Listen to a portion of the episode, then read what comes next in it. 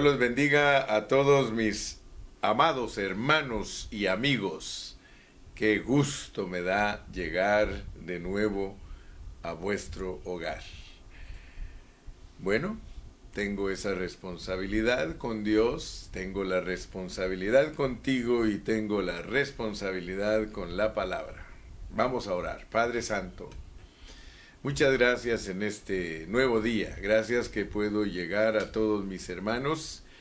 Y gracias porque ellos también tienen un corazón deseoso de escuchar tu palabra para ser bendecidos, para ser fortalecidos, para ser llenos de tu espíritu. Señor, gracias que nos das esta gran bendición. Yo soy privilegiado de que tú uses mi boca para poder bendecir a tu pueblo, tu pueblo que es tu tesoro, tu pueblo que es algo tan lindo para ti, la niña de tus ojos. Gracias Señor por tu iglesia en todas partes del mundo.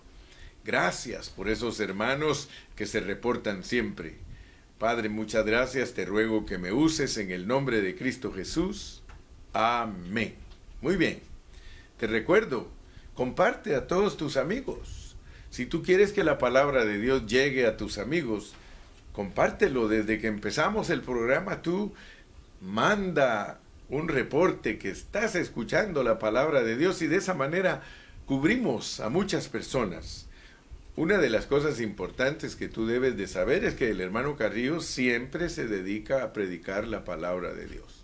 Yo no predico prejuicios, no predico mis opiniones, yo no predico especialidades de doctrinas para estar discutiendo, no, yo predico el Evangelio, lo que es nuestro Señor Jesucristo. Yo predico el misterio que estaba escondido desde los siglos y en muchas edades, pero que ha sido revelado a los gentiles, a los gentiles gente que éramos malvada, gente que tenemos trasfondo de maldición. A nosotros Dios nos ha tomado en cuenta. ¿Sabes una cosa que me llama la atención de mi nieta Jocelyn? Porque ella me dice a mí, mire papito, me dice, yo al escudriñar la Biblia me doy cuenta que solo un Dios loco puede hacer lo que nuestro Dios hace. ¿A quién se le imagina convertir pecadores en reyes? Así me dijo ella y tiene apenas 19 años, para 19 va. Y me impresiona porque es una mujercita que ha aprendido a amar al Señor. Yo por eso le doy gracias a Dios porque los jóvenes entienden. Los jóvenes entienden cómo es que Dios se ha revelado al hombre. ¿Cómo empiezo hoy? El título de nuestro mensaje hoy es Recibir a Cristo para andar en Él. Fíjate, recibir a Cristo para andar en Él. Y todos nosotros, todos nosotros los, los siervos de Dios, los pastores, eh, no debemos quedarnos en el gozo de los ángeles, porque los ángeles se gozan cuando una persona acepta a Cristo. Pero no nos podemos quedar en el gozo de los ángeles. Los ángeles están programados para que cuando un pecador se arrepiente y se convierte a Dios, ellos se gozan, ellos alaban a Dios, ellos bailan, ellos hacen tanta algarabía. Pero yo siempre les he dicho a los hermanos que yo todavía no soy ángel. Voy a ser ángel porque eso lo registra la Biblia. Pero mientras no soy ángel, soy hombre, soy humano. Ahorita estoy en mi etapa de humano y voy a ser transformado y santificado para llegar a ser ángel. Pero ahora yo no me debo de poner contento solo porque alguien acepta a Cristo. No. Yo debo de celebrar cuando alguien después de que recibe a Cristo anda en él. Miren qué importante es esto. Aquí lo dice en Colosenses 2 y versículo 6, por tanto, de la manera que habéis recibido al Señor Jesucristo, andad en Él. Si nosotros le enseñáramos a todos los que aceptan a Cristo que lo más importante es andar en Él, entonces no nos eh, quedaríamos muy contentos con solo ver lo que viene por primera vez a la reunión y que levanta la mano. La realidad es que Dios se goza cuando nosotros permanecemos en Él. Dice claramente, permaneced en, en, mí y yo en vosotros, porque sin mí nada podéis hacer jamás.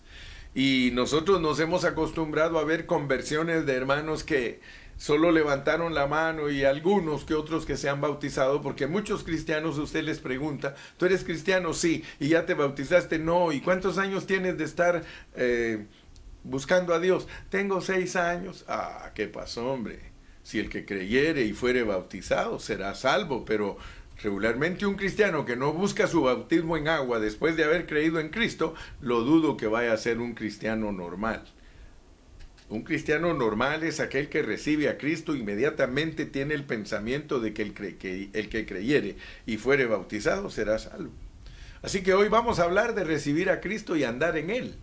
Ese es mi punto importante hoy. Estamos en Colosenses. Leamos Colosenses 2 del 1 al 6 porque quiero que sepáis cuán grande lucha sostengo por vosotros y por los que están en la Odisea y por todos los que nunca han visto mi rostro. O sea que eh, el apóstol Pablo llevaba carga no solo por los hermanos que lo rodeaban, los de la Odisea, los de Colosas, los de Éfeso, sino que él dice, y los que no han visto mi rostro. O sea que nosotros los que nunca hemos visto el rostro de Pablo, él ya llevaba carga por esas personas que les iba a llegar el Evangelio.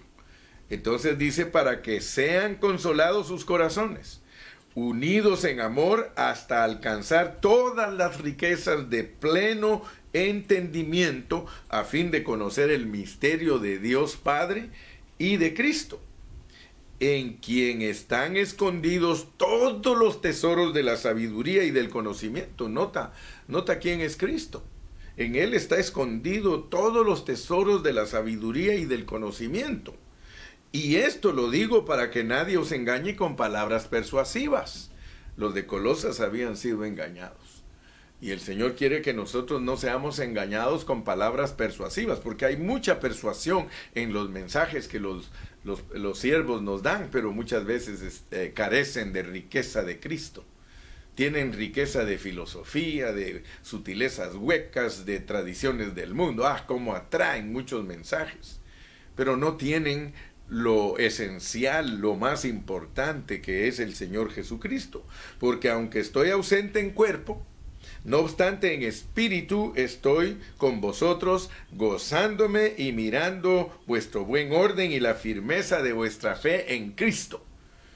Por tanto, por tanto, de la manera que habéis recibido al Señor Jesucristo, andad en él. Aleluya. Nuestro mensaje de ayer fue arraigados y sobreedificados. Dijimos que nadie puede ser sobreedificado si no es primeramente arraigado. Y cuando hablamos de arraigados, estamos hablando de la idea de árboles. Somos árboles plantados en la tierra que tienen que echar raíces y ya sabemos que Cristo es la tierra. Él es eh, en tipología, Canaán es, es tipo de Cristo, la tierra que fluye leche y miel. Así que nosotros debemos de dar gracias a Dios que nosotros estamos plantados en Cristo para obtener todas las riquezas de la tierra. Cristo como la tierra que fluye leche y miel es riquísimo, tiene todas, todas, todos los elementos que se necesitan para ser árboles desarrollados, que absorbemos, que asimilamos toda esa riqueza de la tierra. Gloria a Dios. Entonces hoy quiero comenzar diciendo algo de eh, del universo para que nos demos cuenta eh, cómo es el universo. Algunos no tienen ni siquiera una idea de lo que es el universo. Pero de acuerdo al Observatorio de Los Ángeles, ellos sacaron un statement hace unos cuantos años y ellos dijeron que una galaxia, solo póngame atención, ellos dijeron que una galaxia está compuesta por 240 millones de sistemas solares. Una galaxia tiene 240 millones de sistemas solares y que 40 billones de, de galaxias conforman el centro del universo. ¡Wow! Si usted se pone a hacer esas cuentas, eso es de magnitudes incalculables. Solo imagínese usted que una sola galaxia tiene 240 millones de sistemas solares. Y cuando hablamos de un sistema solar, estamos hablando de la composición de, un sistema solar. Qué gran revelación, ¿verdad? Y, esa, esa galaxia tiene 240 millones. Por decir algo, hablando así en cálculos universales. Eh, una galaxia tiene 200, 200, 240 millones de tierras, de tierras, porque el sistema solar está compuesto por todos los planetas y la Tierra y el Sol, la Luna. Eso es un sistema solar. Imagínense que en cada galaxia hay 240 millones de, sistema. El hombre está preocupado, dice, ¿será que hay ovnis? ¿Será que hay esto? Ay, ay, ay, digo yo en mi mente, 240 millones de sistemas solares. Solo piensa en eso, que hayan 240 millones de tierras. Aleluya. Porque el sistema solar está para controlar un sistema. O sea, eh, cada sistema es eh, uno, es particular. Entonces, eh, notemos que eso del universo es incalculable. Ahora, ¿por qué estoy hablando de esto? Porque Cristo es superior al universo. Cristo es más grande que eso que estoy hablando. Así que cuando yo leo el versículo 6, que dice, por tanto, de la manera que habéis recibido al Señor Jesucristo, andad en Él. Ahora, yo, yo me pongo a pensar que Cristo, el Cristo que nosotros estamos sirviendo, no es tan sencillo. Porque la Biblia dice que Cristo es Dios. La Biblia nos enseña que Cristo es Dios. Y también se nos dice que Cristo es inmensurable. Si el universo es inmensurable, ahora imagínate Cristo siendo superior al universo, es súper inmensurable. O sea que no hay manera de cómo medir lo que es Cristo. En Él están escondidos todos los tesoros de la sabiduría. Mira, yo soy una persona que siempre le doy gracias a Dios que Él me pone a pensar en su grandeza. Le recuerdo a mi hermano Marco, que es pastor en Nueva York, él una vez me dijo, ¿sabe una cosa, brother? Me dijo, que yo estoy maravillado de cómo un Dios tan grande puede caber en nosotros siendo nosotros tan pequeñito, tan pequeñitos nosotros, hermano, siendo nosotros tan pequeñitos y teniendo proporciones nosotros, hermano, y capacidades tan limitadas, ¿cómo es posible que podemos recibir y contener a Cristo adentro de nosotros? Eso, mire, por eso es que el salmista se impresionaba. Decía, ¿qué es el hombre entonces?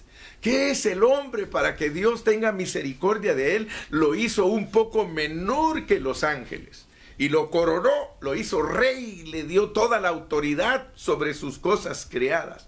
¡Wow! En realidad yo creo que nosotros menospreciamos mucho a Dios. Hay pensamientos comunes entre nosotros los hombres y nosotros puede ser que, que tengamos una idea vaga o puede ser que tú y yo siempre hayamos dicho, oh sí, yo recibí a Cristo hace muchos años. Porque puede ser que algunos de ustedes me digan a mí, hermano Carrillo, yo recibí a Cristo hace muchos años.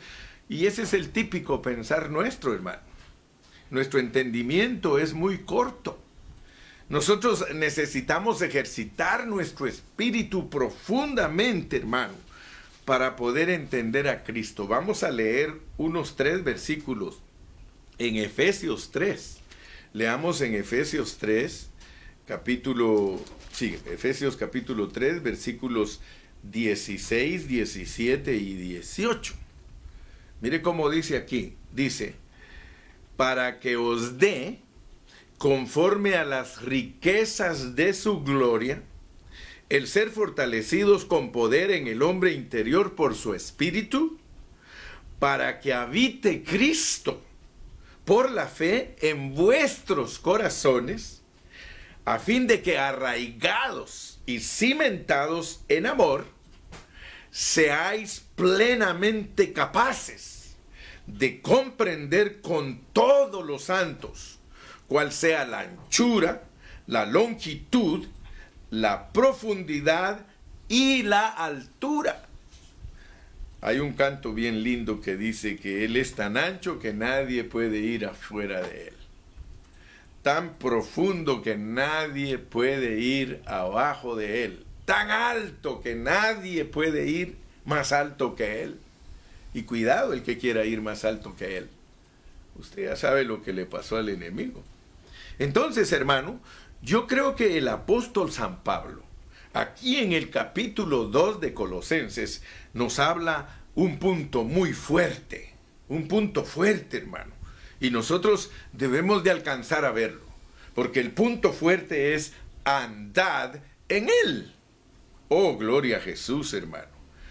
Es por haberlo recibido. O sea que nadie puede andar en él si no lo ha recibido. Y yo me quedo maravillado porque el andar en él viene de el haberlo recibido. Hay muchos creyentes que creen que recibir a Cristo es solo creer en Él. Y es cierto. Es cierto que, que al creer en Él nosotros lo recibimos porque la palabra de Dios es clara. En Juan capítulo 1 y versículo 12 dice, a lo suyo vino y los suyos, y los suyos no le recibieron mas a todos los que le recibieron, a los que creen en su nombre, ahí está hablando de recibir, mas a todos los que le recibieron, a los que creen, o sea que uno recibe a Cristo por creer, pero no es tan simple.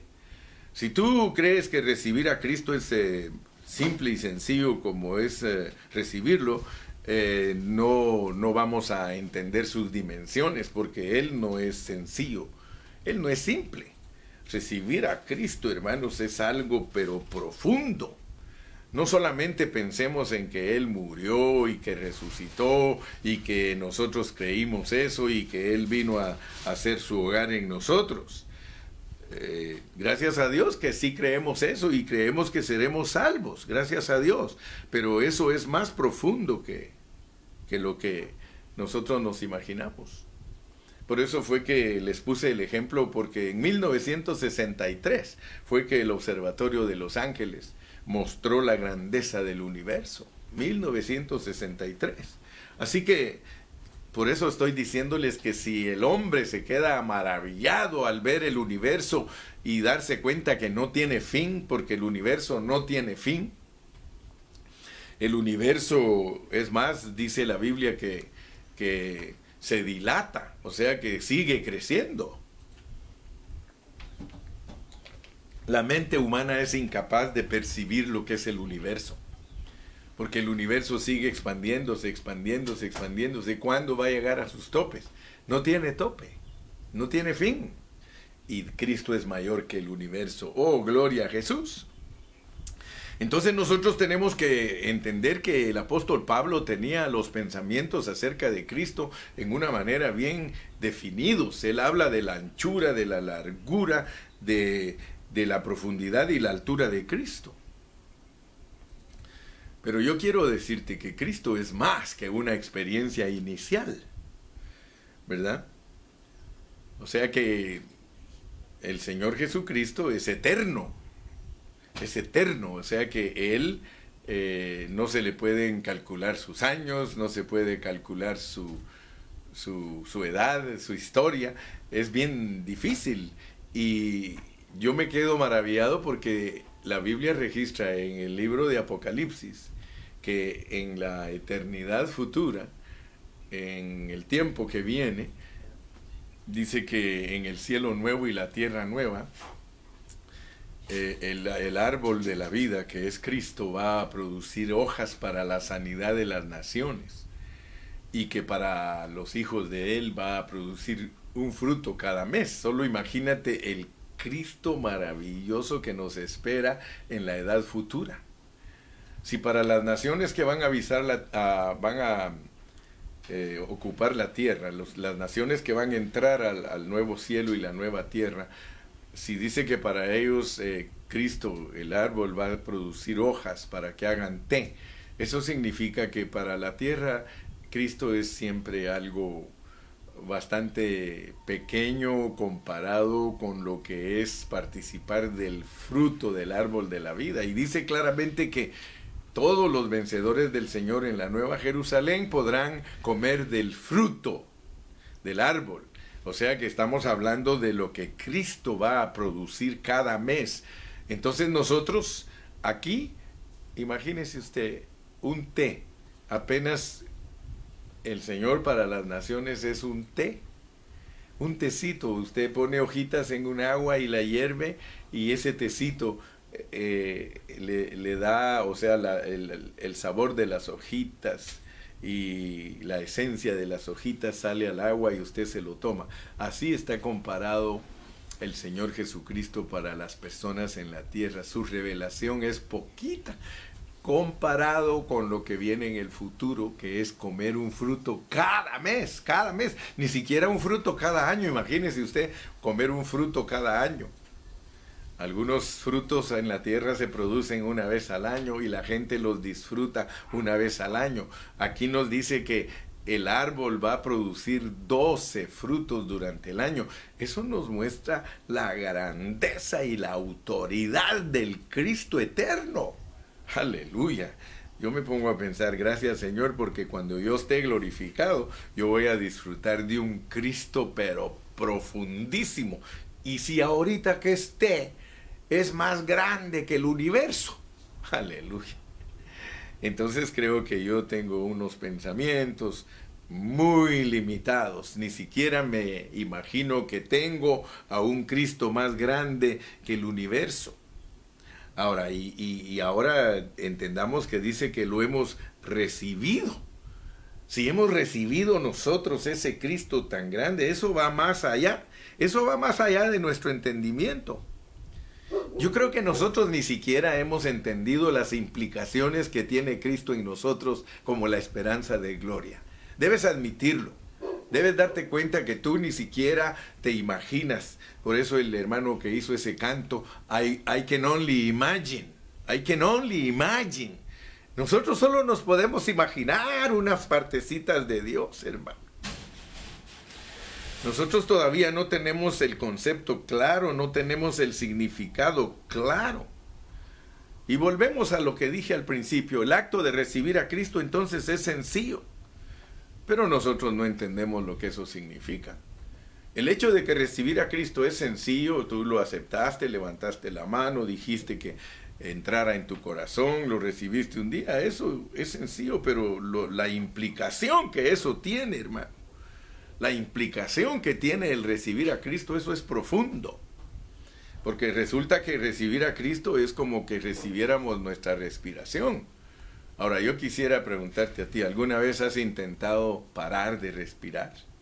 ¿Alguna vez no se te ha metido en la cabeza, voy a parar de respirar a ver qué pasa? Yo creo que no puedes probar por mucho tiempo porque te vas a quedar muerto. Pues así es Dios. Hace poquito oía algo que me gustó mucho, una muchacha salió ahí en el Facebook diciéndolo, a, lo mejor tú lo oíste. Ella empezó a, decir algo acerca del Salmo 150. Ella, ella dijo, todo lo que respira, alabe a Jehová. Ahora, fíjate pues, qué tremendo es eso de todo lo que respira, alabe a Jehová. ¿Sabes tú cómo se respira? ¿De veras? ¿Alguna vez te has puesto a pensar cómo es que respiras tú? Pero mira, pues, quédate un día de estos calladito y vas a ver que uno respira así, mira. Y tanto para afuera como para adentro tú dices ja. Fíjate. Ja y aj. Ja y aj. O sea que la respiración lleva el nombre de Dios. ¿Qué te parece? Así que el peor ateo, el más incrédulo, dice que no cree en Dios y todos los días dice millones de veces, Jehová, Jehová, Jehová. Oh, eso me impresionó, porque nosotros llevamos a Dios como nuestra respiración. Solo imagínate quién es el hombre. Antes yo no sabía eso, que uno cada vez que inhala y exhala, está pronunciando el nombre de Dios. Por eso ya ves cómo lo escriben los judíos. Ellos eh, ponen H, W y, H, y, o sea que no se puede describir el nombre de él, pero yo sí lo descubrí. El nombre de él es Ja. Por eso los salmistas pusieron alaba, alaba a Ja. Aleluya. qué precioso hermano que yo llevo dentro de mí. Llevo dentro de mí a... Dentro de mí está... Pero nota algo, porque tú llevas dos de él. Porque tú llevas dos cosas de él. Él te sopló y llevas ajá. Pero de repente él te dice que tú tienes que recibir algo más. Llevas dos semejanzas dos semejanzas, porque el hombre lleva la semejanza de como alma viviente, como alma viviente. Pero tú y yo tenemos algo precioso dentro de nosotros y yo quiero que en esta mañana tú lo descubras. Dios quiere que descubramos, porque está bonito, ¿verdad? Que hemos recibido a Cristo, pero ¿en dónde lo recibiste? ¿En dónde? ¿En qué parte tuya lo recibiste? Por eso estoy excited, por eso estoy contento, porque Dios produjo en mí un órgano que se llama espíritu. Y ese órgano que tenemos todos los hombres, hasta los incrédulos lo tienen. Solamente que los pobres incrédulos y los ateos lo tienen muerto. Muerto no quiere decir que no existe. Muerto sencillamente significa que está separado de Dios. Pero gloria a Dios que ese órgano que Dios te dio, y vamos a leerlo aquí, vamos a Zacarías. Zacarías, porque esto es importante que tú lo disiernas para que lo disfrutes. No vas a disfrutar a Dios si no sabes cómo es que Él vino a ti. ¿Te diste cuenta que yo he venido el Cristo objetivo, el Cristo subjetivo, el Cristo experimental? Después te hablé de crecer en Cristo y de estar arraigados y que solamente los que estamos arraigados en Él podemos crecer porque somos árboles que estamos pegados a Él y dijimos que un árbol no puede caminar. Un árbol no puede caminar, un árbol está arraigado en la tierra y si el árbol quiere caminar, tiene que caminar junto con toda la tierra. Así que el árbol camina con la tierra, con su rotación y su traslación. Aleluya. Yo me estoy volviendo experto en astros y en movimientos de la tierra, pero es para decirte cuán grande y rico es el Cristo que tú tienes. Entonces notemos pues lo que dice Zacarías, porque Zacarías capítulo 12 nos va a dar la clave para entender lo que te estoy diciendo ahorita, en dónde recibes tú a Cristo, en dónde lo recibes. Mira, dice profecía de la palabra de Jehová. Estoy en Zacarías 12 y versículo 1. Profecía de la palabra de Jehová acerca de Israel. Jehová que extiende los cielos. Fíjate pues lo primero que Dios hizo. Él extendió los cielos. Y después que extendió los cielos, fundó la tierra. Y después de que Él fundó la tierra, formó el espíritu del hombre dentro de Él.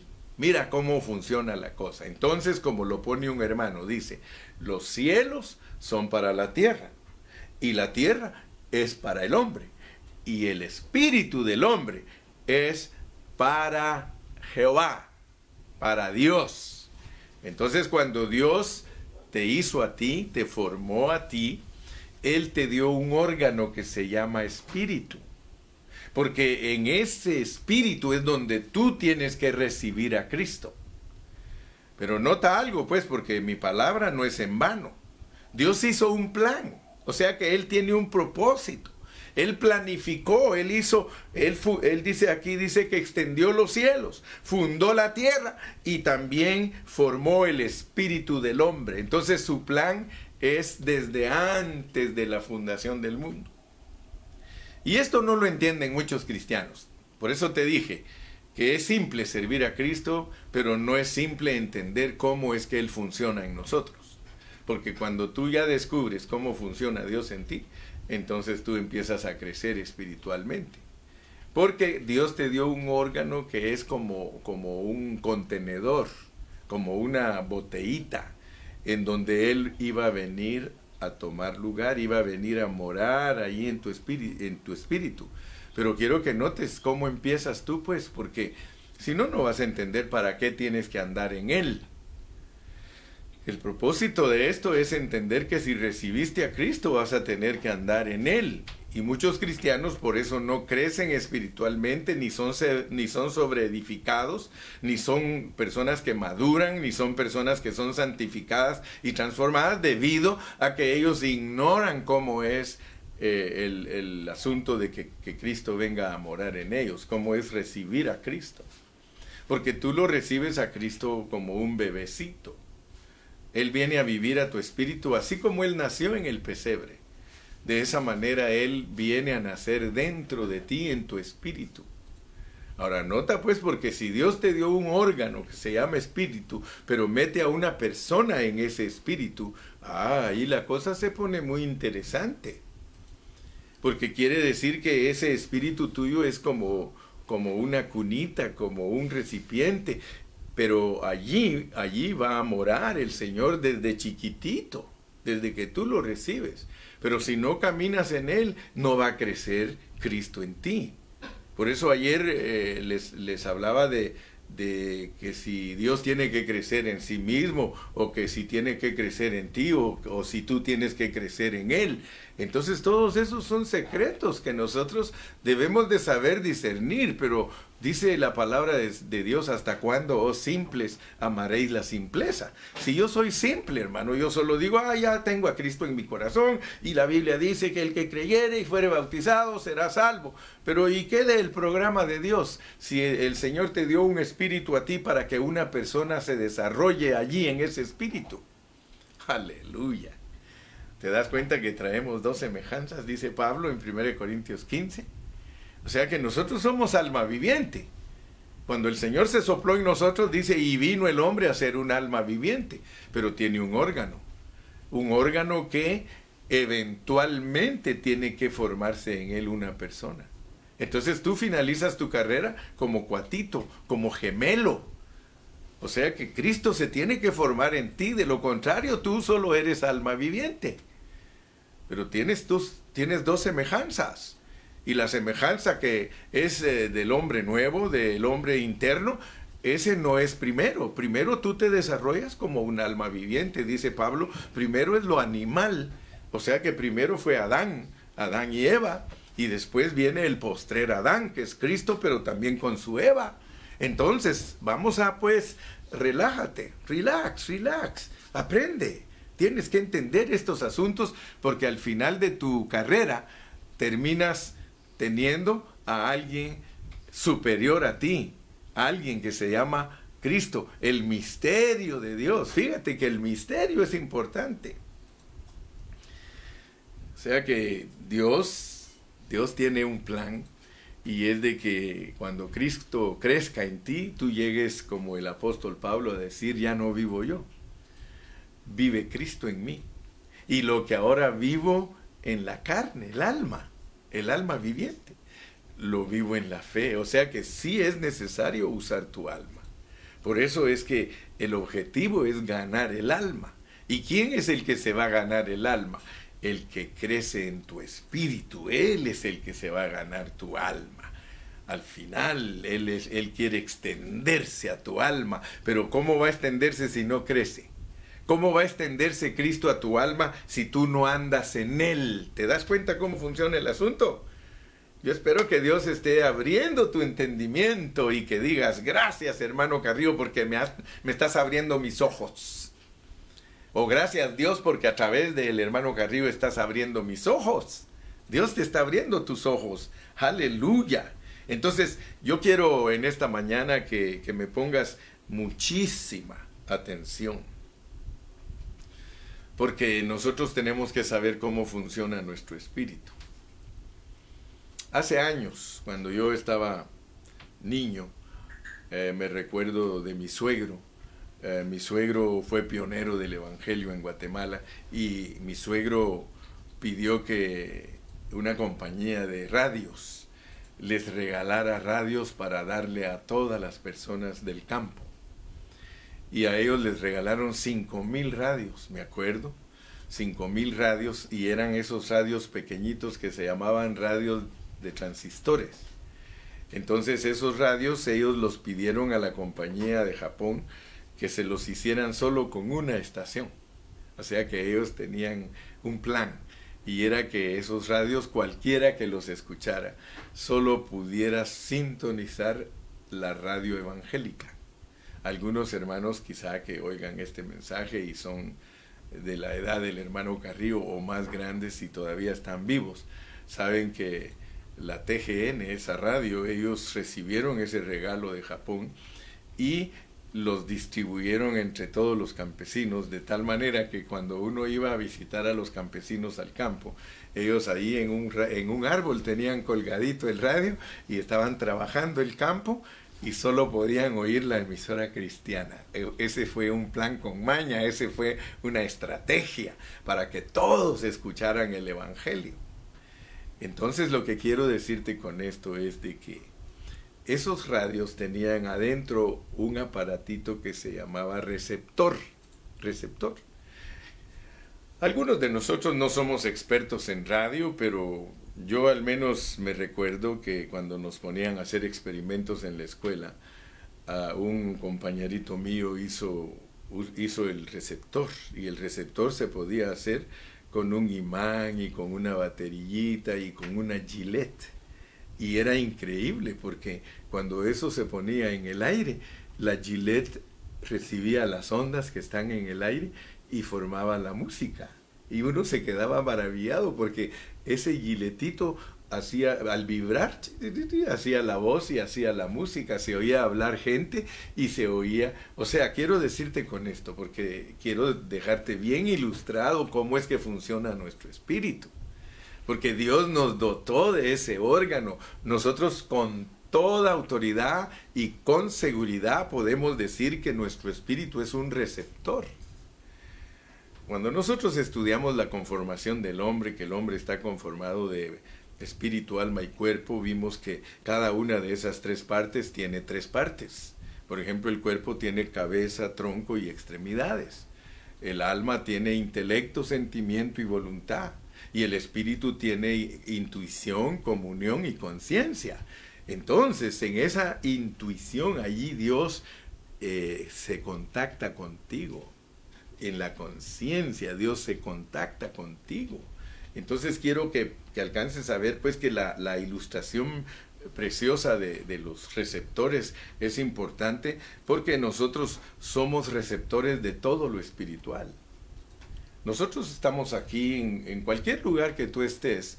Si tú tienes un receptor, tú puedes agarrar las ondas que están corriendo en el aire. El aire está lleno de señales, lleno.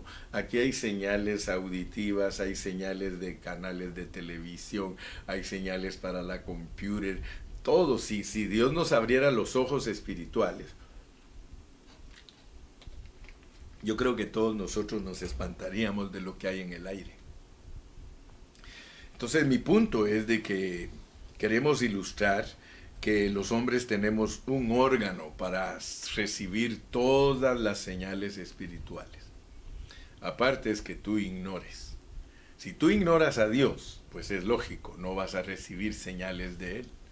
Hay hermanos que reciben señales de toda clase, menos señales de Dios y nosotros hemos sido constituidos, hemos sido hechos para recibir las señales de Dios. Ahora, ¿el receptor quién es? El receptor es Cristo. Si la Biblia dice que tú recibiste a Cristo y debes de andar de acuerdo a Cristo, Cristo es el receptor y Él es el único que sabe captar, recibir, receptor de las señales del Padre Celestial. En tu alma la Biblia no dice que tienes receptor. En tu cuerpo la Biblia no dice que tienes receptor. En el único lugar que la Biblia dice que tú eres receptor es en tu espíritu. Entonces, si tú me estás entendiendo, tú vas a aprender a recibir las señales celestiales y vas a funcionar como un radio que recibe las señales celestiales. Entonces nuestro espíritu es muy importante. Nuestro espíritu, gloria a Dios, es el depósito donde vive Cristo, es el templo donde vive Cristo.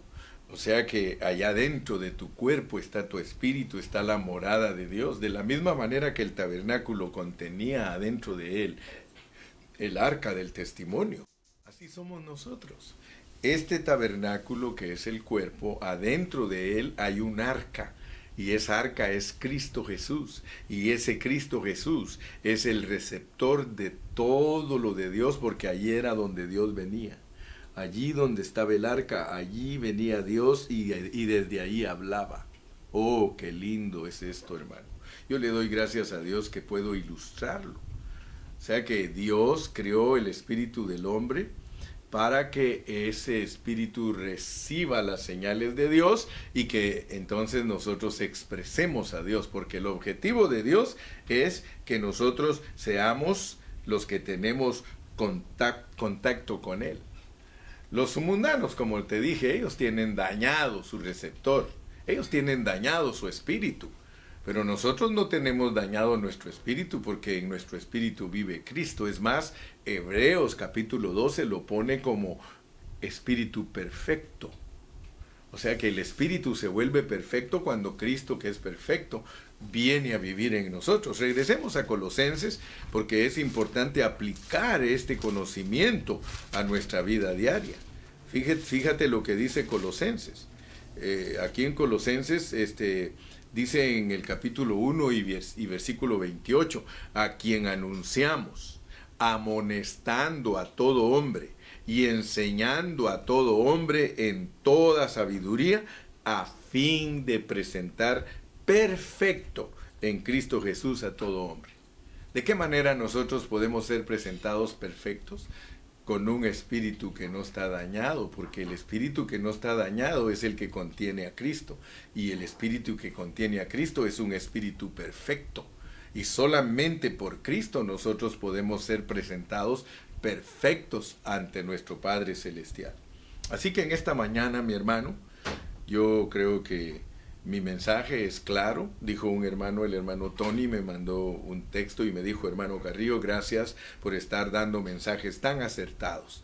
Gracias a Dios, dice, porque esos mensajes nos ayudan en nuestra vida diaria. Así que yo en esta mañana te quiero volver a recalcar que recibir a Cristo no es algo simple, porque eh, implica que tenemos que andar con Él. Pero también te dije que a la, a la, a la larga sí es simple porque es por creer que lo recibimos. Lo que no es simple es que eh, nosotros nos quedemos quietos, tenemos que andar y al andar en Él es lo mismo que dice Efesios, que si, si vivimos por el Espíritu, es decir, que entró en nosotros el Espíritu y nos dio vida, que caminemos por ese Espíritu. El pensamiento es el mismo. Este día vamos a orar. Padre Celestial, Ayúdanos a entender la meta que te has propuesto en nosotros. Tú tienes una meta y la meta es que nosotros caminemos en ti. Ayúdanos a no quedarnos en la simplicidad. Sabemos que lo simple nos lleva a lo profundo y lo profundo en nuestra vida cristiana es caminar en ti. De tal manera que todos los días, cada mañana, cada vez que despertamos, estemos conscientes que en nuestro pensamiento debes estar tú para que se cumpla en nosotros Isaías 26:3, tú guardarás en completa paz a aquel cuyo pensamiento en ti persevera, porque en ti ha confiado. Ayúdanos a entender lo que dice Colosenses capítulo 4 y versículo 2, que debemos perseverar en la oración. Gracias, que ahora tenemos acceso a ti y tenemos acceso a un Cristo que está creciendo. Ayúdanos a estar conscientes de que debes crecer en nuestro espíritu. Ayúdanos a estar conscientes que tú apareciste en el pesebre, apareciste a los 12 años y apareciste a los 30, lo cual significa que el Cristo que vive en nuestro espíritu es un Cristo que se desarrolla, es un Cristo que tiene un programa completo, porque la semilla tiene el programa completo del fruto que va a nacer de ella y todo lo que va a producir. De la misma manera, Cristo ha sido sembrado en nosotros como esa semilla que tiene una programación completa para poderse llevar a cabo hasta que se dé el fruto que tú esperas que sea dado. Señor, yo bendigo a mis hermanos en esta mañana, te doy gracias por ellos y muchas gracias por la palabra preciosa que nos has dado para poder seguir adelante. En el nombre de Cristo Jesús te lo agradecemos y todos decimos amén y amén.